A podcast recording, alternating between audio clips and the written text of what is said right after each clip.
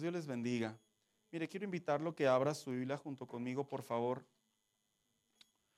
Y me acompañe al libro de los Proverbios, capítulo 1, versículo 1 en adelante. Libro de los Proverbios, capítulo 1, versículo 1 en adelante. Y cuando lo tenga, indíquemelo con un amén. De igual manera ahí se lo van a poner en la pantalla. Dice la Biblia de la siguiente manera.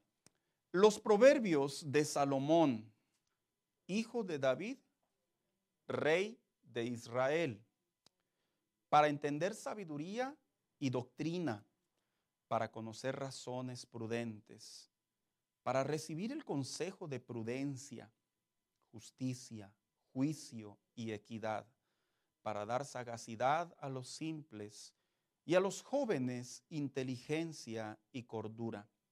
Oirá el sabio y aumentará el saber, y el entendido adquirirá consejo para entender proverbio y declaración, palabras de sabios y sus dichos profundos.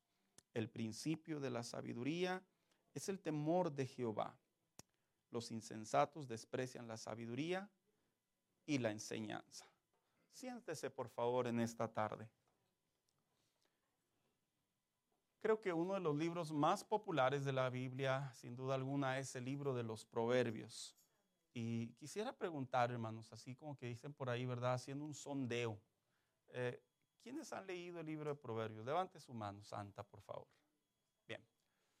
Eh, el libro de los Proverbios es bíblicamente, hermano, y no solo bíblicamente, sino también por lo que son los teólogos, los estudiosos de la Biblia, uno de los libros más importantes, porque un teólogo por ahí se dedicó en su estudio y se atrevió a decir la siguiente frase, el libro de Proverbios revela la mente de Dios para el hombre.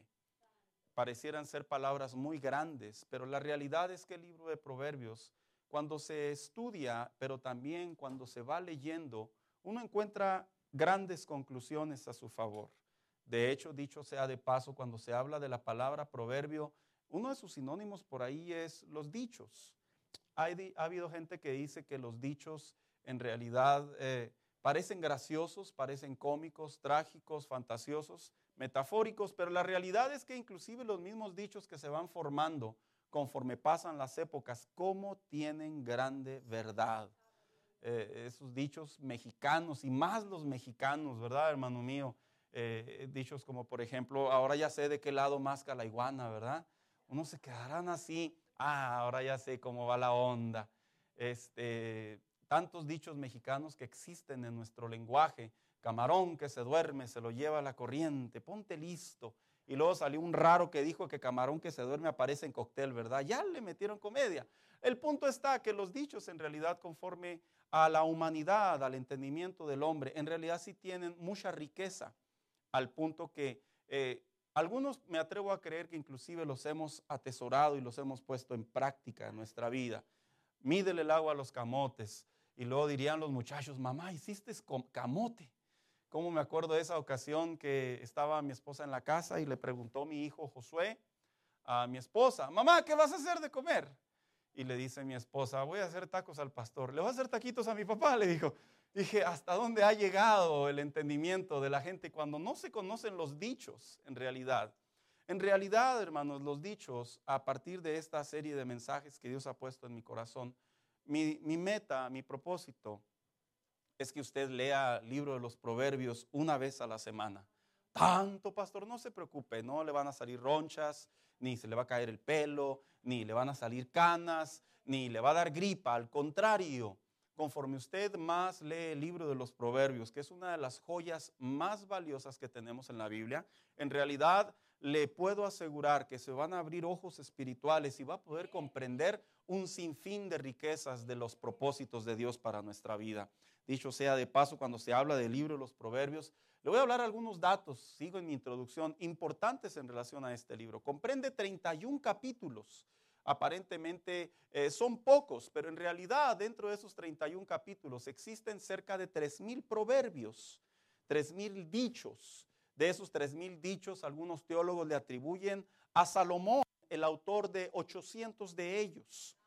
A pesar de que este libro, el libro de los proverbios, es una compilación que se fue eh, juntando, algunos dicen desde los tiempos de Salomón, en donde Salomón, conforme veía los dichos que decían sus antecesores, y no meramente reyes, porque algunos pueden ser de David, también existen dichos de otros hombres antecesores a él. Y se dice que él, dicen los estudiosos, en su sabiduría que tenía de parte de Dios, él los fue compilando, compilando, compilando, al punto que algunos historiadores se van más allá y dicen que el rey Ezequías, quien tenía varios consejeros a su alrededor, otro de los reyes de Israel, se dice que este hombre también tomó los dichos de Salomón y los compiló y en un punto de la historia se escribió y se le dio el título a este libro como el libro de los proverbios. ¿Por qué?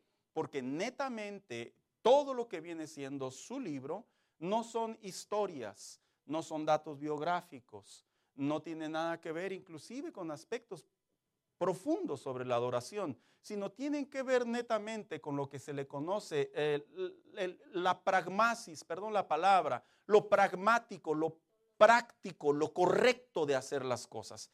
De hecho, si algo caracteriza a los dichos, no solo de la vida, sino también de la Biblia, es que los dichos generalmente nos dicen cómo hacer las cosas. Aquellos que son entendidos saben que un dicho dice muchas cosas y nos inclusive hasta nos dice cómo hacerle. Algo que me preocupa mucho de la generación de ahora es que eh, los dichos en la generación de ahora no los comprenden muy bien. Yo creo que hay que hacer unos tutoriales, ¿verdad, hermanos? Ya ve que son muy famosos. Porque cuando tú comprendes los dichos, en realidad toda esa explicación que tú buscas o que tú necesitas, o toda esa confusión que a veces se centra en nuestro diario vivir, generalmente los dichos y también los proverbios de la Biblia, generalmente te lo dicen en cortas palabras. Si tú no has entendido la frase de tu mamá, en la casa hablamos, eh, en la casa vas a saber de qué estaba hablando tu mamá. Y toda esa explicación física que te van a dar va a ser suficiente la frase en la casa hablamos y tú vas a sonreír y vas a decir, sí, mamá, en la casa hablamos, por lo pronto me porto bien. Porque es cierto, los dichos tienen esa capacidad de que comprimen. Cuando hablamos de los dichos, de los proverbios, de la palabra de Dios específicamente, Estamos hablando de una parte de la revelación de Dios en donde Dios al hombre, en su lenguaje, ya no le habla necesariamente a través de aspectos biográficos, en donde podemos ver la vida del hombre de Dios y vamos viendo su caminar y, vamos hasta cierto punto comparándonos con ellos. Ya no es la vida, como bien diríamos, las cartas apostólicas, en donde se dedican a enseñar lo que viene siendo la doctrina de la gracia de la iglesia del Nuevo Testamento.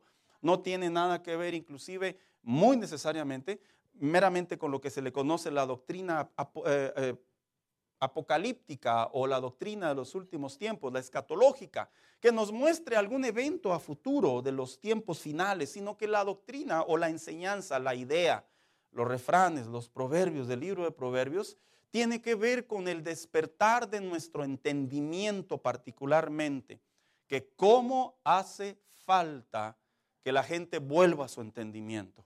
Lo digo con mucho respeto, hermano. ¿Cómo hace falta que la gente vuelva a su entendimiento? Lo voy a decir por qué. Porque hoy en día vivimos una sociedad en donde las mentes siniestras han logrado de alguna manera en aumento dominar las mentes de los seres humanos. Hoy en día vemos cómo las redes sociales tienen tanta fuerza que aun cuando es un mensaje negativo, un mensaje falso, un mensaje anti, un mensaje fuera de la moral del hombre y de Dios, ¿cómo pueden tener un impacto sobre la mente, el gnosis, el conocimiento del ser humano, particularmente de los jóvenes, que comienzan prácticamente a decir, a creer y a imitar lo que la gente les dice? Mire, antes antes, nosotros éramos muy afectados en nuestro entendimiento por nuestro núcleo familiar. Lo que decían nuestros papás, lo que nos enseñaban, generalmente nosotros lo imitábamos y lo llevábamos en la vida diaria. En ocasiones, ¿por qué no decirlo? También te afectaron las experiencias, o buenas o malas, de alguna manera marcaron en tu vida cambios para hacer las cosas igual o para definitivamente jamás volver a hacerlas igual. En alguna manera también nuestro entendimiento es afectado por lo que leemos. Leíste buenos libros que hablan sobre figuras eh, alegóricas, metafóricas, eh, lenguaje simbólico, etcétera, etcétera. Eh, ¿Cómo afectan nuestro entendimiento? Hablando de aquellos que han leído el libro de Don Quijote de la Mancha. Es una de las obras maestras más preciosas que hay en la lectura del hombre. Si usted no lo ha leído, léalo. Son como unas 200 páginas pero se va a entretener, se va a sumergir y va a encontrar tanta riqueza sobre la vida del hombre que precisamente mi hija me contaba hace unos días que hasta inclusive en la universidad hay una materia dedicada a Don Quijote de la Mancha. Dije, esas ya son palabras mayores, pero qué interesante ha de ser debatir sobre los pensamientos de Miguel de Cervantes. El punto es que cuando se habla del entendimiento del hombre, se está hablando de cómo es que el hombre va siendo conducido. Y todo esto a qué nos debe de llevar? Precisamente le he puesto por tema central a, esta serie de mensajes que Dios ha puesto en mi corazón, dichos, proverbios, dichos inspirados por Dios. O sea, hace que Dios a sus hombres les inspiró para que escribieran dichos. Y el tema de ahora que voy a tratar lo he titulado ¿Por qué necesitamos la sabiduría? Cuando usted lee el primer capítulo del libro de Proverbios, los versículos que acabamos de leer, es la frase introductora del libro de los proverbios. Y si usted captó junto conmigo, el proverbista habla, afirma, advierte, anima y contrasta. ¿Qué es lo que le sucede a una persona cuando una persona lee este libro? Si usted leyó conmigo, él dijo, los necios, dice tajantemente, desprecian la sabiduría pero a la misma vez él dice que la sabiduría es esa parte importante que te enseña, te adoctrina, pero no solo ello, sino que te da razones prudentes para seguirla.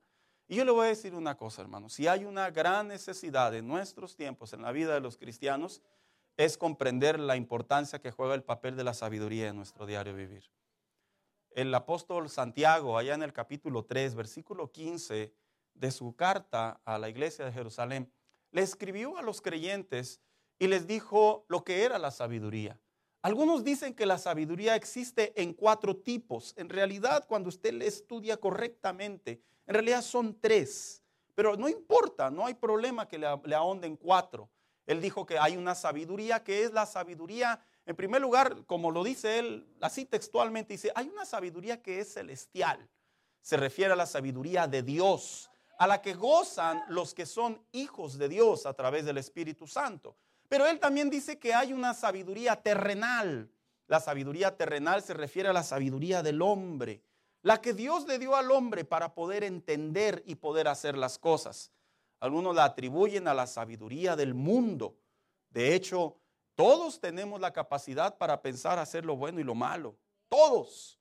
La diferencia está hacia dónde la, dirigimos, la direccionamos. Pero también dice la carta a Santiago que hay una sabiduría y algunos la llaman así, la sabiduría diabólica.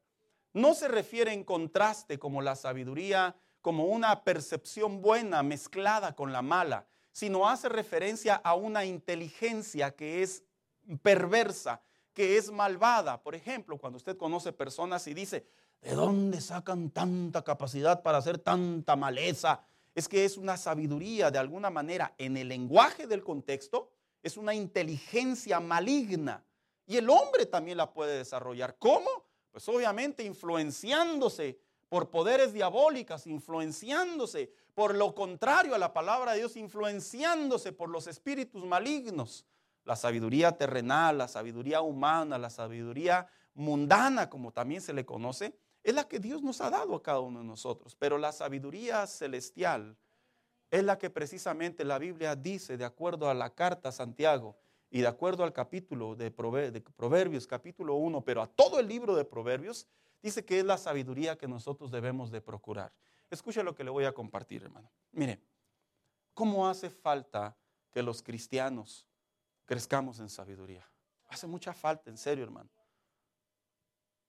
La palabra sabiduría en sí, algunos la definen como la capacidad de saber qué hacer, la capacidad de saber cómo hacerlo, la habilidad de poder encontrar la solución al problema. ¿Y cómo hace falta que nosotros dejemos de ser influenciados por lo que dicen las circunstancias, las tragedias, por lo que dicen las plataformas, por lo que dicen los sentimientos. Oiga, ahorita estamos bombardeados de Black Friday, ¿verdad? Si usted no ha salido a gastar, como dicen por ahí, usted no está en el flow. No está. Si usted ya no fue y hizo la tarjeta de crédito, le aplastó el clic ahí, usted no está en el flow, usted está en otro rollo. Porque ahorita estamos invadidos de mercadotecnia, de gasta, gasta, gasta, gasta. Y empezamos a contar las tarjetas de crédito. ¿Cuál tiene dinero? A ver cómo le hago. Porque de alguna manera somos influenciados, somos bombardeados y nuestro entendimiento está siendo desviado a obedecer a esa publicidad. ¿Cómo hace falta que la vida del Hijo de Dios se dé cuenta que no podemos basar nuestras decisiones en nuestros sentimientos, en el contexto almático? Si amanecí de buenas, pues voy a tomar buenas decisiones, ¿verdad? Si amanecí de malas, que ni se me acerquen porque no respondo. ¿Cómo, ¿Cómo, es el cuidado de que el Hijo de Dios no base sus decisiones, la sabiduría que Dios le ha dado a través del Espíritu Santo y su palabra? No la base en lo que sus ojos ven. Es que se veía, se veía buena persona. sí, pero fuiste engañado. Fuiste engañada. Es que habla tan bonito. Qué importante es que el Hijo de Dios desarrolle la sabiduría en su diario vivir para que aprenda a cómo vivir mejor. Muchos cristianos quieren vivir de la protección de Dios. Ya la regué, Señor, ayúdame. Señor, haz algo porque yo no puedo. No, en realidad Dios nos ha dado una capacidad, nos ha dado una iniciativa, una fe, una determinación, una sabiduría para que nuestro diario vivir se hagan cosas buenas. Muchachos, ¿cómo ocupan ustedes la sabiduría de Dios en sus vidas, aquellos que son salvos? Para que no agarres una carrera cualquiera. Agarres la carrera que Dios ponga en tu corazón, que vas a glorificar, que vas a ser bendecido, que vas a ser prosperado, que te vas a mantener en tu fe y que no va a afectar tu comunión con Dios. ¿Cómo hace falta, hermanos, la sabiduría de Dios al momento de tomar un trabajo? Para no arrepentirnos después para no decir es que no era lo que me prometieron. ¿Cómo hace falta la sabiduría de Dios en nuestros días diario vivir? Aumentarla. Para que cuando nos den un reporte médico, sepamos qué hacer y probablemente no creer lo primero que nos dice el hombre. ¿Cómo hace falta la sabiduría al momento de tomar una decisión económica, una decisión financiera? No dejarnos guiar por la desesperación o por la facilidad, sino consultar la palabra de Dios, la oración, el Espíritu Santo, un buen consejo. Y cuando nosotros tomemos la decisión, no con el impulso, no por la desesperación, sino en el tiempo de Dios, nosotros podamos actuar y ser bendecidos por medio de la sabiduría. Y le digo una cosa, el libro de Proverbios es el libro por excelencia, en donde usted encuentra temas de finanzas, de sexo, temas eh, de, relaciones interpersonales, de conducta, temas de fe, temas de obediencia, temas de honra, temas de política, temas de sociedad. Usted encuentra en el libro de Proverbios inclusive temas de amor, temas cerca del adulterio, de la fornicación, en donde algunos estudiosos dicen que el libro de Proverbios es uno de los libros más completos sobre la mente de Dios en relación a la vida del hombre. Yo no sé si lo había visto de esa perspectiva. Pero ¿cómo hace falta leer el libro de Proverbios? De hecho, la gente sabia sabe cómo habla con Proverbios. ¿Sí los ha visto? Que le dicen en dos, tres palabras. Y usted dice, sí es cierto. Alguien irá a decir, no, pues hace falta canas, ¿verdad? Para llegar a ese nivel. No, no necesitas canas. Yo conozco muchos canosos que se comportan como niños. Tampoco necesitas arrugas. Conozco mucha gente con arrugas que se comportan de una manera imprudente. ni tampoco necesitas muchos años en el Evangelio. Yo conozco muchos años en el Evangelio que aún no salen de sus bases bíblicas en la fe. Lo que se necesita prácticamente es darnos cuenta que la Biblia nos dota de proverbios en el lenguaje de Dios comprimidos de cómo poder hacer muchos cambios en nuestra vida a nuestro favor. Así que surge la pregunta de hoy en día. ¿Por qué necesitamos la sabiduría?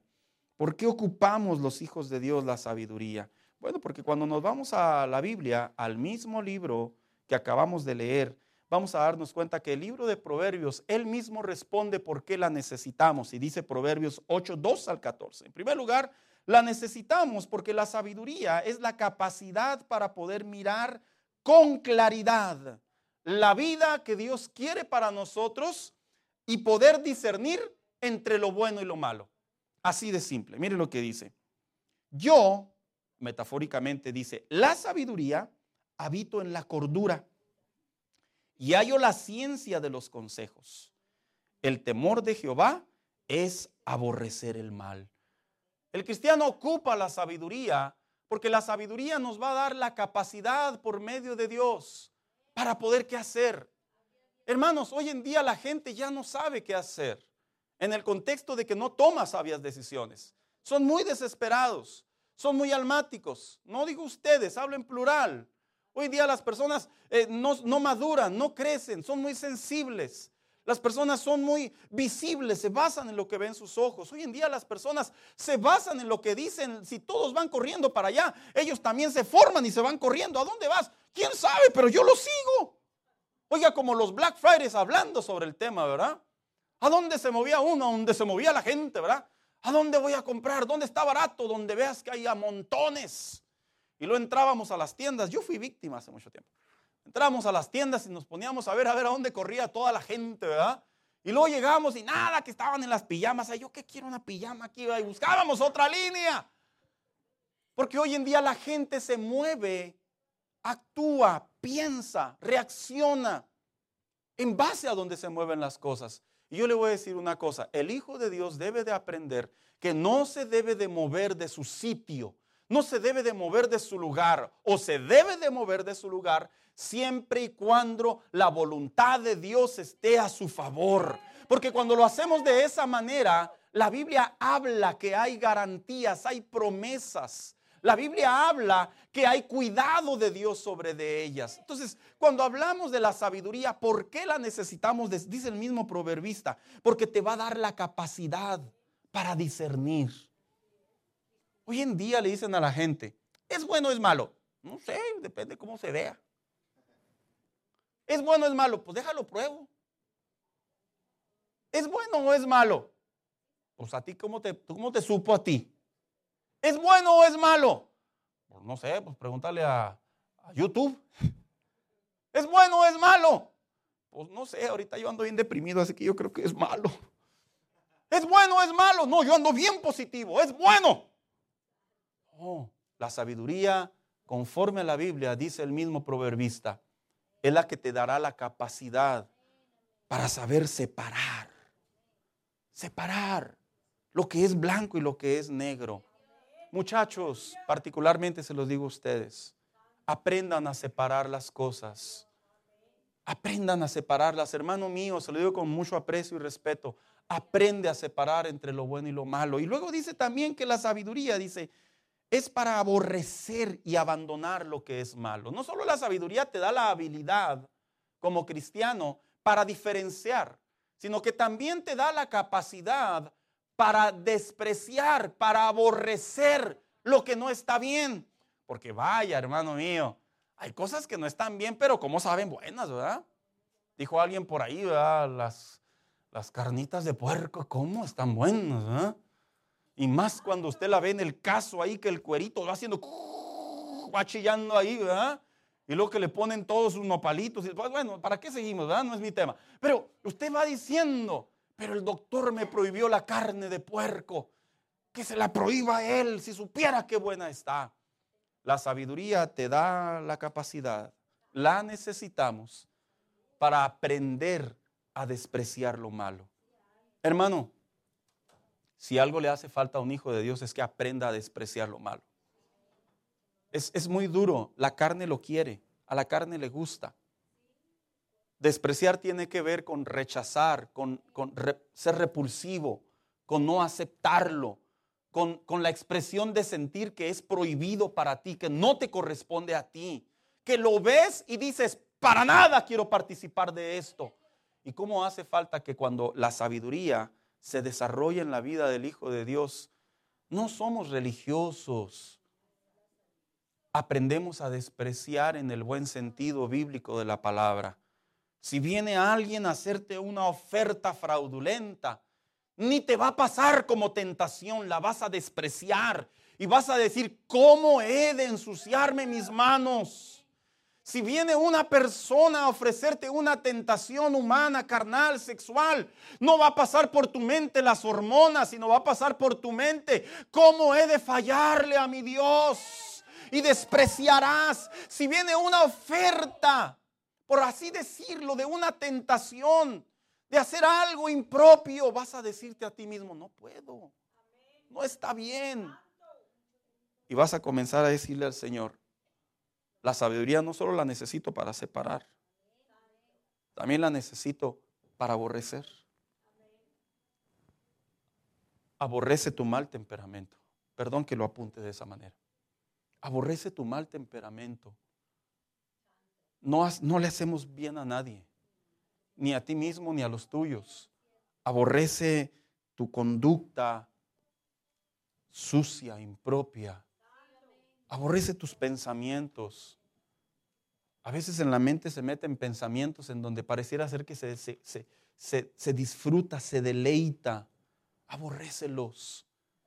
Y no es que tú seas contrario a tu naturaleza carnal, no.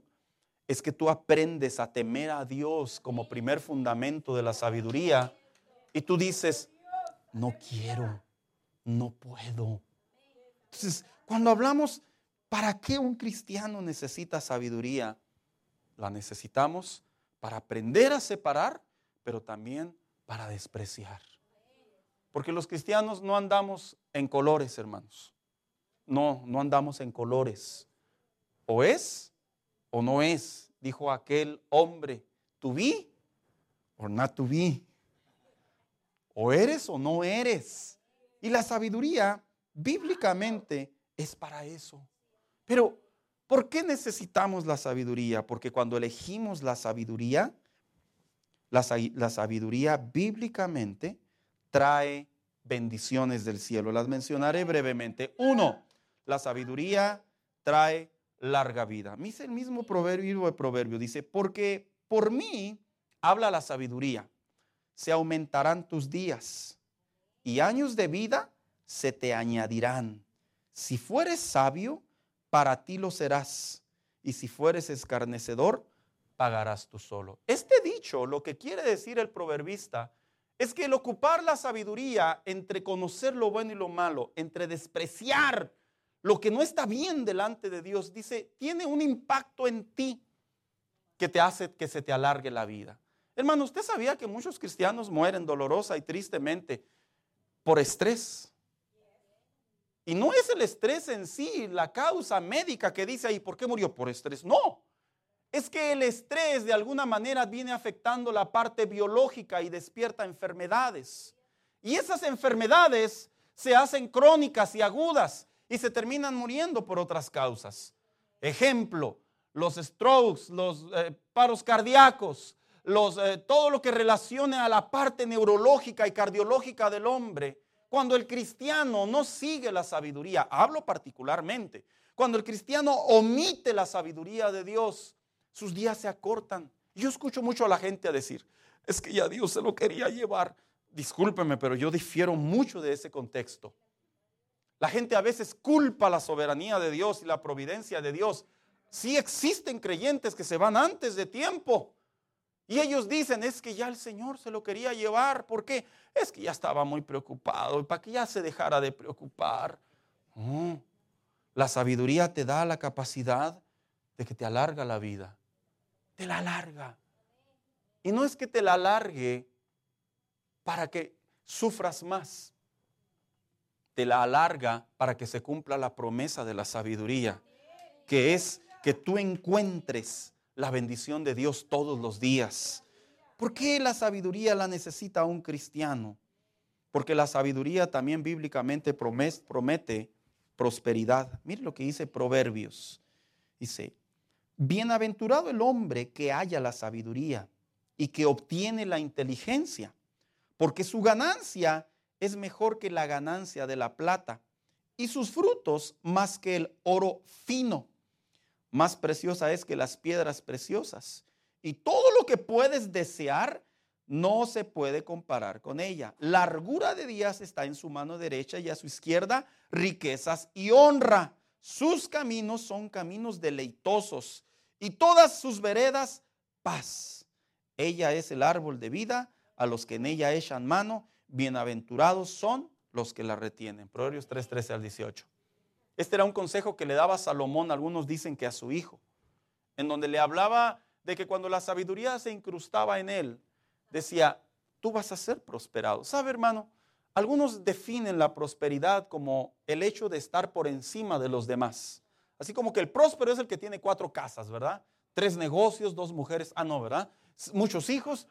Algunos definen así la prosperidad. En realidad la prosperidad, bíblicamente hablando, va en parte a la medida de la fe, pero también va en parte a la medida de la sabiduría.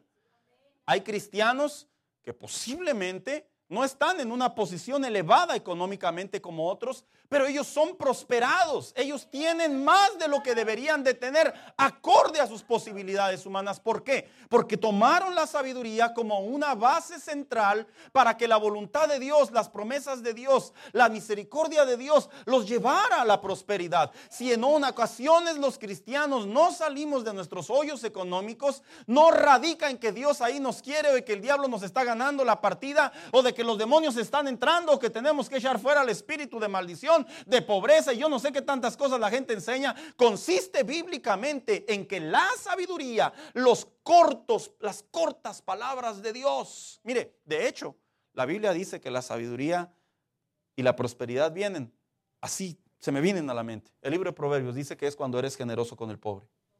Así dice. Dice, porque la Biblia dice que el que da al pobre,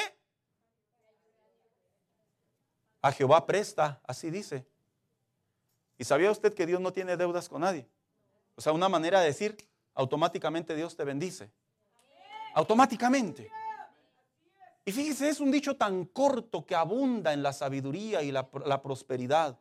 Por eso es que hay, cristianos que usted los ve, que son tan prosperados, porque saben dar, porque no, no reprimen. Y esto se encuentra en el libro de los proverbios. ¿Por qué necesitamos la sabiduría? Porque la sabiduría también trae gozo tan necesario en la vida de los cristianos de hoy en día. ¿Cómo se quejan los cristianos, hermanos? ¿Cómo se quejan? Ustedes no, yo sé que ustedes están en el otro flow, ¿verdad? Ustedes están en la otra onda. ¿Cómo se quejan los cristianos? He contado esta anécdota, este chiste, ¿verdad? este chascarrillo, que en una vez estaba un, hermano, iba caminando y dice que eh, iba a entrar al templo, iba cante y cante, y que de repente vio al diablo ahí sentado en, las escaleras de la entrada, lo vio llore llore llore llore. Que le dijo, diablo, ¿qué te pasa, diablo? ¿Por qué estás tan triste? Y el diablo lo voltea y lo mira, es que los cristianos me culpan de todo, me culpan porque no tienen dinero, me culpan porque están enfermos, me culpan porque los corrieron del trabajo, me culpan. Y, y empezaba el diablo. ¿Cómo hay cristianos que les hace falta experimentar el gozo de Dios en su diario vivir? Todos los días, todos los días, que si, lo digo con, con mucho aprecio y respeto, que si estás enfermo, no se te va el gozo porque sabes que Dios es el Dios de tu salvación que si no tienes dinero, pues ni modo, eso no cambia las cosas. Dios es el mismo ayer, hoy, por los siglos de los siglos. Que si probablemente perdiste lamentablemente tu trabajo, no te preocupes, con todo eso te recogerá Jehová. Que si probablemente, hermano mío, estás caminando por el valle de tristeza, de sombra y de muerte, dice, no temerás mal alguno, porque Jehová iba contigo. Ese es el gozo que proviene a través de la sabiduría, el conocimiento de la palabra de Dios. Por eso es que cuando tú conoces cristianos que están constantemente leyendo la Biblia, tú los ves gozosos, No porque sean muy positivos y porque aquí yo te tire la onda que todo es sí, todo es sí, todo es sí. No, es porque la sabiduría de Dios, el temor a Dios, se amalga, mal, se amalga en tu vida. Y como dice ese precioso canto que a mí como me llena tan viejito, no sé si algunos lo conozcan. Dice, no puede estar triste un corazón que alaba a Cristo. Y no es cierto, y si yo ese canto lo canto cuando estoy pasando por momentos difíciles en mi vida, porque a mí también me pasa. Y no se me salen las lágrimas de tristeza, se me salen las lágrimas de recordar tantas promesas de Dios. Y comienzo a sonreír y a decir, sí es cierto, mi gozo no depende de lo que me está sucediendo. Mi gozo depende de la palabra de Dios, de la voluntad de Dios, del amor de Dios. Y dice, así andarás por el camino de los buenos y seguirás las veredas de los justos, porque los rectos habitarán en la tierra y los perfectos permanecerán en ella. Se refería al gozo. Cuando decía el camino de los buenos, el camino de los buenos está impregnado de gozo.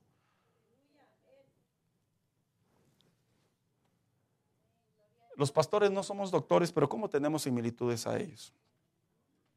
Cuando vemos a una persona eh, triste, podemos visualizar inmadurez, podemos visualizar falta de oración, podemos visualizar muchas cosas.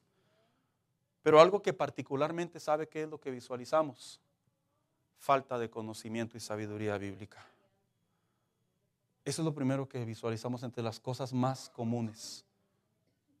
Porque cuando conoces a Cristo, cuando conoces la presencia de Dios, cuando conoces las promesas de Dios, cuando pones a echar a andar tu fe, te das cuenta que esos son eventos temporales y que eso no define tu fe ni tu comunión con Dios.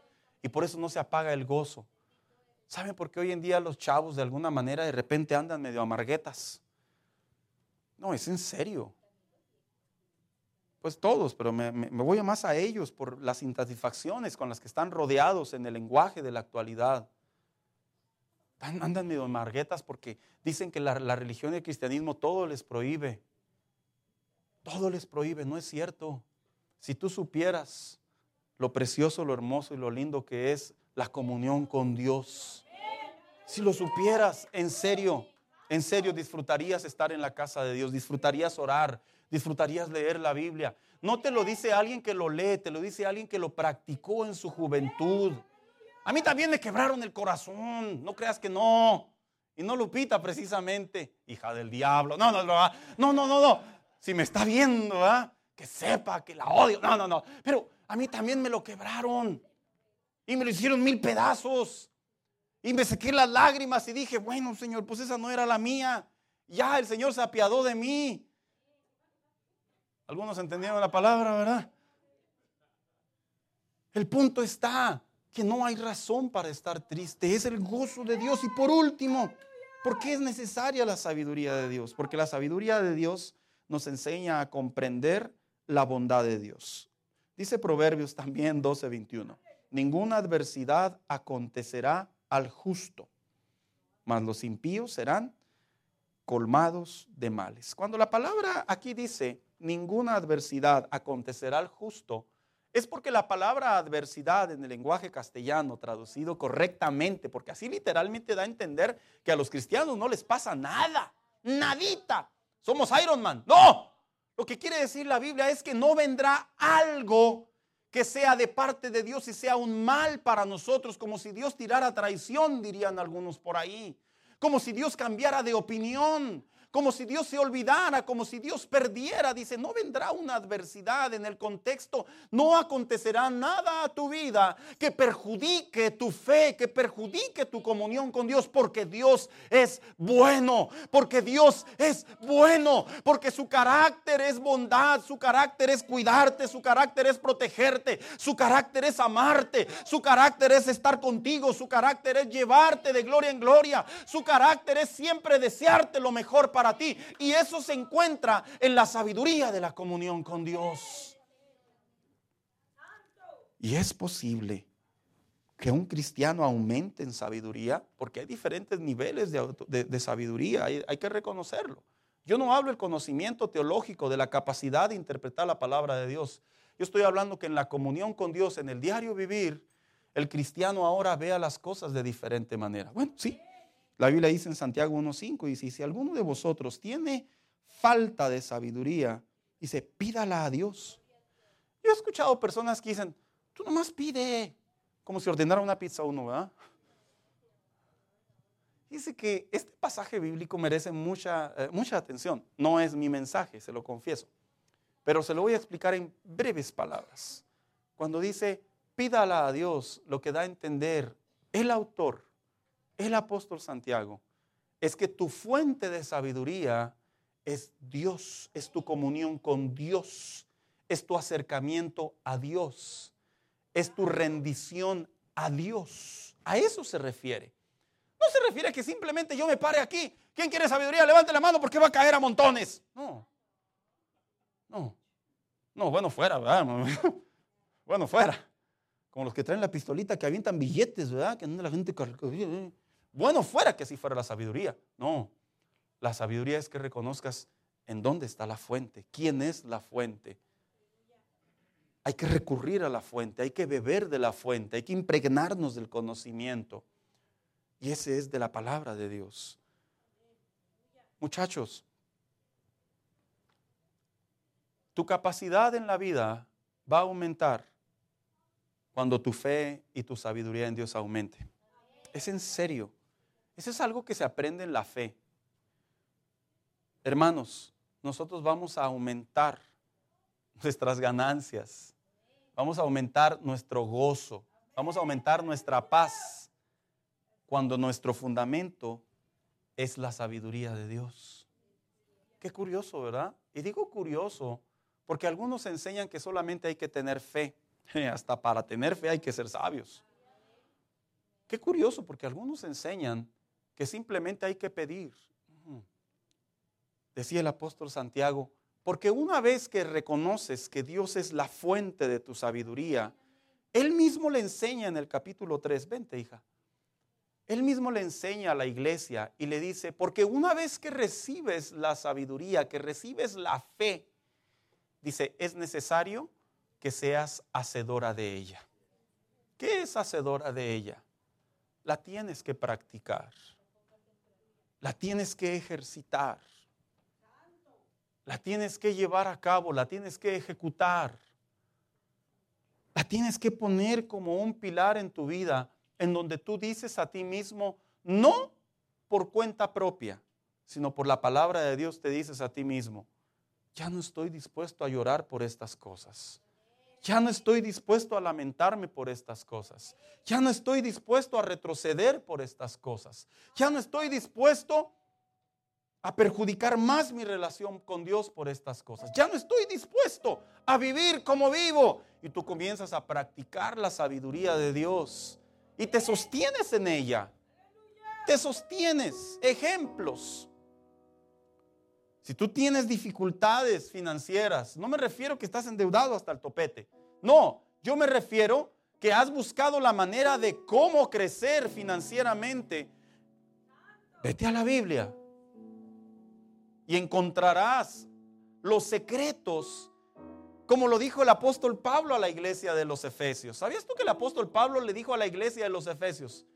Por la sabiduría de Dios es que a través de ella conocemos los secretos de Cristo, dando a entender que lo que Cristo quiere para su iglesia se comprende, se entiende a través de la sabiduría. Y eso es una gran señal que el apóstol Pablo le estaba diciendo a la iglesia de los Efesios.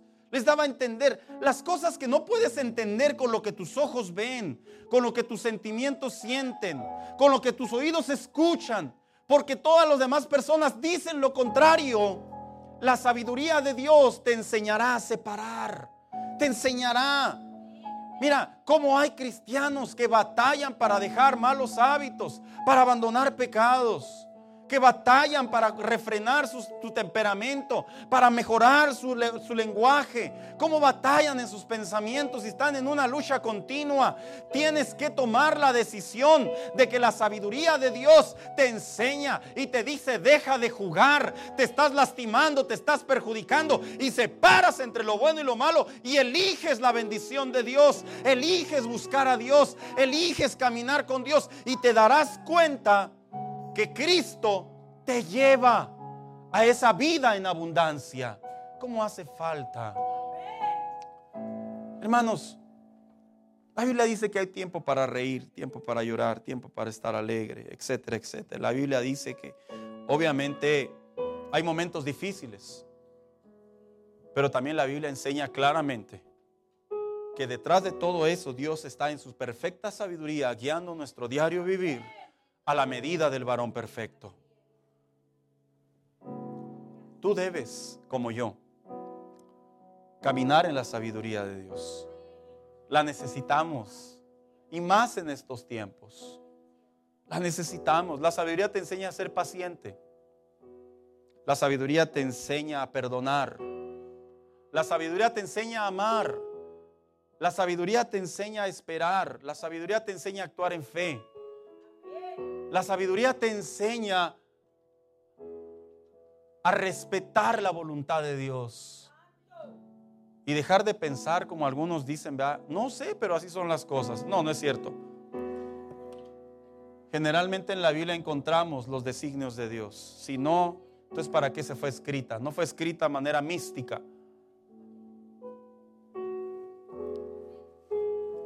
Pídela. Otra vez, otra vez, las veces necesarias. Pero pongámosla en práctica. Mejorará tu matrimonio. Mejorará tus pensamientos. Mejorará tu sonrisa. Mejorará tu adoración. Mejorará tu fe. Pero la tenemos que poner en práctica. Tenemos que decir, Señor, he decidido quiero, es tiempo.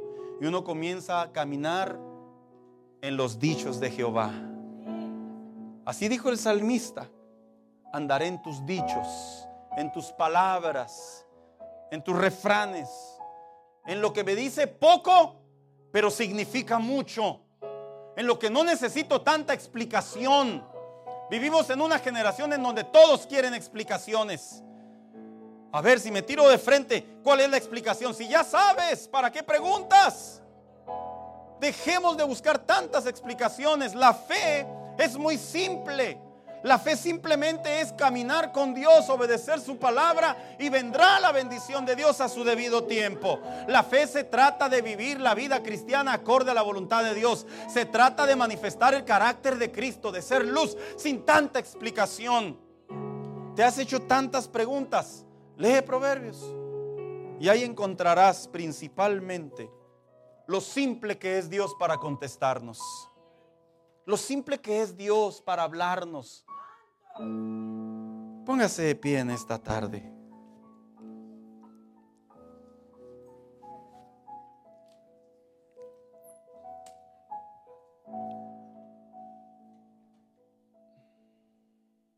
Le voy a repetir lo que dije al inicio del mensaje.